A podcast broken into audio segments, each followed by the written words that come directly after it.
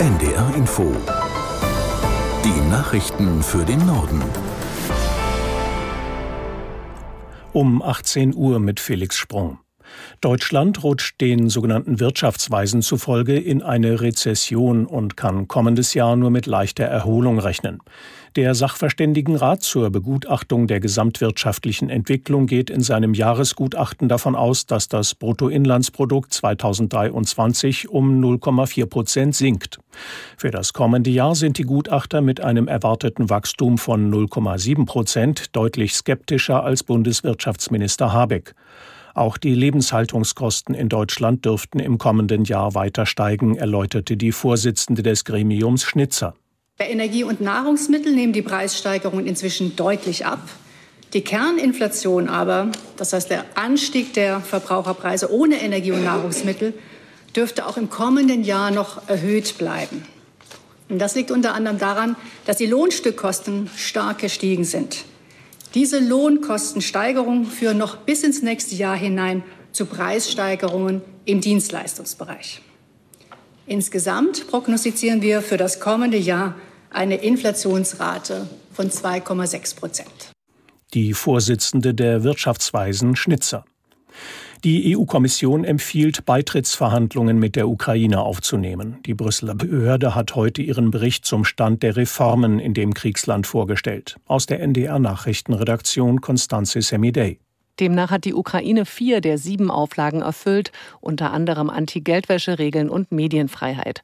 Kommissionschefin von der Leyen nannte den Fortschritt beeindruckend. Allerdings müsse die Ukraine ihre Reformen für bessere Korruptionsbekämpfung, mehr Minderheitenschutz und weniger Oligarcheneinfluss noch vollenden. Der Kommission zufolge können auch Moldau und Bosnien-Herzegowina auf Beitrittsverhandlungen hoffen, Georgien immerhin auf den Status eines Beitrittskandidaten. Die Bundeswehr beendet am Freitag ihren Luftverteidigungseinsatz in Polen. Mehrere Systeme vom Typ Patriot aus Deutschland waren dort Anfang des Jahres stationiert worden. Aus Berlin Mario Kubina. Boris Pistorius sieht in dem Einsatz ein wichtiges Zeichen der Solidarität. Polen und Deutschland Schulter an Schulter beim Schutz der NATO-Ostflanke. Mit diesen Worten bilanziert der Verteidigungsminister die Zusammenarbeit in den letzten Monaten. Die Patriot-Systeme hätten zum Schutz von Menschen und Infrastruktur beigetragen. Die drei Feuereinheiten wurden zu Jahresbeginn dort stationiert, rund 50 Kilometer von der Grenze zur Ukraine entfernt. Vorher war auf polnischer Seite eine Rakete eingeschlagen. Tausende palästinensische Zivilisten sind aus dem umkämpften Norden des Gazastreifens Richtung Süden geflohen. Israels Armee hatte am Mittag das Zeitfenster für die Flucht verlängert. Aus Berlin Bettina Meyer. Die Armee sicherte nach eigenen Angaben Teile der Strecke entlang der Hauptstraße im Küstenstreifen mit Panzern ab. Augenzeugen in Gaza bestätigten, wie Menschen mit weißen Fahnen und wenigen Habseligkeiten dort unterwegs waren. Unterdessen machte das UN-Hilfswerk für Palästina-Flüchtlinge erneut auf die Probleme der Kinder in Gaza aufmerksam.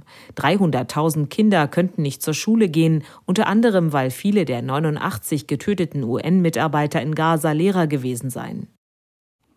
Nach einer Schusswaffenbedrohung an der Stadtteilschule Hamburg-Blankenese hat die Polizei Verdächtige festgenommen. Es handelt sich um drei Kinder im Alter von 12 und 13 sowie um einen 14-jährigen Jugendlichen. Zwei der vier könnten für die Bedrohungslage an der Schule in Blankenese verantwortlich sein, hieß es von der Polizei. Es wurden zwei Spielzeugwaffen sichergestellt. Aus der Hamburger Schule hatte es am Vormittag einen Notruf gegeben. Eine Lehrerin soll mit einer Waffe bedroht worden sein. Die Polizei rückte mit einem Großaufgebot an. Die Schulklassen wurden gebeten, sich in ihren Klassenzimmern einzuschließen. Die Polizei durchsuchte das Gebäude und gab schließlich Entwarnung.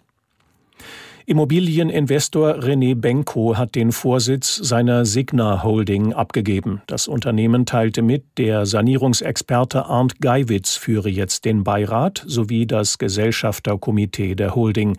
Die Familie Benko Privatstiftung bleibt demnach größter Gesellschafter bei Signa.